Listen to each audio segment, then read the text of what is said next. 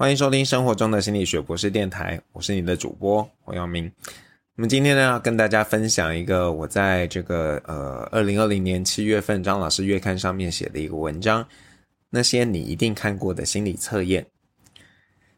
常常有朋友呢会传一些他们以为的心理测验给我，想要咨询我的意见，看看这个测验到底准不准。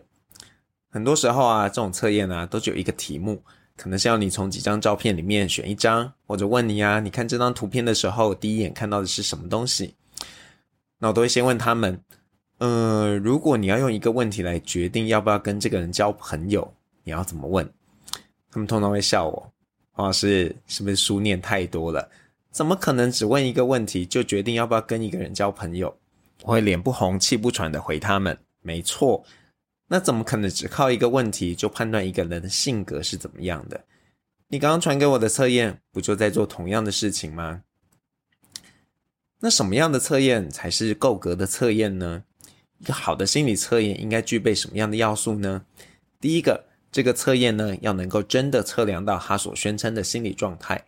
用专业的术语来说，就是这个测验呢要有好的效度，能够有效测量特定的心理状态。好比一个人格测验，必须要能够测出人的性格，而不是人的智商。你可能会觉得那些你喜欢的小测验都很准，觉得他们都有测量到你的心理状态，肯定是有效度的。不过，各位有注意过那些测验的说法吗？很多描述呢都是模棱两可的。比方说啊，他会有这样的字句：“你是个坚定的人，但也有脆弱的时候。”那这个论述呢，就很容易让每个人都认为，哦，这和我自己的状态很像，从而误以为呢，这个测验很准。那么一个好的测验呢，第二个需要具备的要素就是稳定性，也就是说，测量一个相对稳定的心理状态的时候，如果在不同时间点测量，那么得到的结果是不是很相似的？也就是说，这个测验有好的信度，因为测量的结果很接近，所以是值得信赖的。其实啊，很多有公信力的测验大家都做过，只是可能没有想过哦，原来那也是心理测验呐。举例来说，大家在求学的过程中，多半都有做过魏氏智力测验，或者是瑞文式的图形卡片测验。那这两个测验呢，虽然都是智力测验，但是它也是心理测验的一种。那不过有些测验呢，虽然信度、效度都受争议，可是却流传下来了。那一个最有名的例子呢，就是这个瑞士的精神科医师。赫曼·罗克夏所开发的罗克夏墨字测验，那这个测验呢，包含了十张墨墨字的这个图片，受测者呢要在看到每张图片的时候，表示，诶，我到底看到了什么？然后最最后再由这个施测者来判断受测者的人格特质。那这个测验最大的争议啊，就是他得到的结果很不稳定，而且呢，这个墨字没有具体的形象，那受测者给的答案五花八门。测验本身呢，也没有逐一的说明，那这个答案所对应到的人格特质是什么？虽然在一九七零年代，约翰艾克斯纳建立了一套计分的长模，让这个罗克夏墨字测验的接受度提升了，但整体来说呢，这个测验的信度、效度都受到了质疑，不适合拿来评估一个人的心理状态。那其实对于这个罗克夏墨字测验的批评呢，凸显了很多心理测验的一个困境。我们该怎么样测验复杂的心理状态？好比有些测验呢，会透过询问受测者是否会采取特定的行动来推论这个受测者的道德感。然而，人们可能会为了展现道德感而选择不由衷的选项。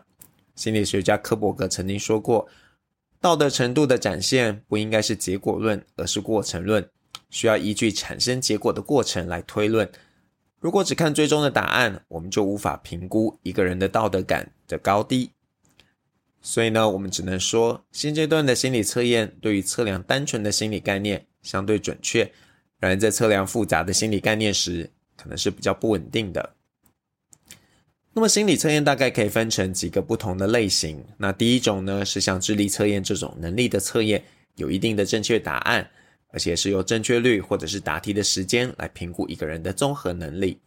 那第二种呢，是偏好测验，那通常针对一些形容词去做态度的表达，像是五大人格测验等等的。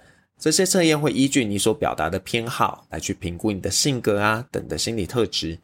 那第三种呢，是投射测验，它预设呢，你所看到的事物反映了你内心的状态。那像刚刚提到的罗克夏的墨字测验就是一种代表。那看图说故事测验呢，也是另外一个有趣的测验，同时也是根据受测者他讲出的故事来推测他的心理特质。那么第四种呢，是联想测验。那这个本质上呢，和投射测验是很类似的，都是透过受测者所看到的、想到的事情来推估他们的心理特质。那像荣格啊，就依据受测者在看到头啊、绿色啊等等字词所联想到的项目来推测呢这个人的心理特质。那这也就是大家常看到的这个树屋人测验。那到底我们什么时候该用心理测验呢？其实跟任何的测验一样。测验的目的都是希望可以快速，然后客观的对特定能力做评估，所以理论上有这个需求的时候，就可以采用心理测验。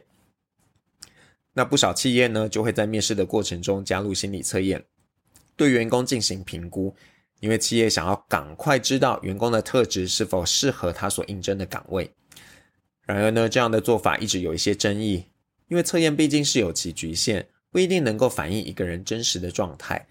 再者，企业如果因为一个人有某种人格特质就不录用，是不是有侵害这个人的权益呢？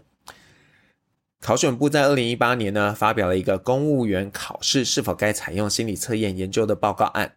那结论是建议采用一些心理测验当做聘用的辅助标准，特别是性向及性格测验，以确保人员适任。报告中提到了国外有不少采用心理测验当做筛选指标的案例。像是美国的警察筛选，就会使用明尼苏达多项人格测验，找出没有高自杀倾向的人。但这样的做法有点粗暴。你想想看哦，如果你是一个小学老师，却因为某个测验呢说你不适任，而你没办法如愿，你会有什么感想？到底该怎么看待这些心理测验的结果？恐怕是一个目前还未解的难题。那另一个值得思考的议题是，一些测验呢有特定的施测程序。如果由未经过训练的人进行施测，是不是反而会造成不好的后果呢？这几年呢，因为人口高龄化，一些单位呢正在推动极早期失智症筛检量表 AD8 的施测。但坦白说啊，这个测验的进行和计分其实相当仰赖施测者的经验。那如果没有描述清楚，或者是采取正确的计分方式，便容易误诊，额外造成民众的焦虑。那么你到底该不该做心理测验呢？那如果心理测验不一定能够精准地测量到心理概念，那到底还有做这些测验的必要性吗？信度、效度高的测验绝对具有一定的参考价值。不过，我想提醒大家去思考的是，你做这些测验的动机是什么，以及你该用什么样的心态来看待测验的结果。好比上述描述的这个明尼苏达的这个呃人格测验，题目千奇百怪的，有些题目问你啊，是不是怕蟾蜍？又有题目问你是不是讨厌看男生穿睡衣的样子，实在很难想象这个根据这些题目的回答能够准确的把人的性格做分类。那么如果你做测验呢，只是希望能够探索到自己的人格特质，那么不论结果如何，都可以当做一个参考，并且要具体的思考自己可以根据这些结果做什么改变，而不是只在意是否得到满意的结果。亦不用因为不符合预期就认为这个测验是不准的。好了，那我们下次再聊喽。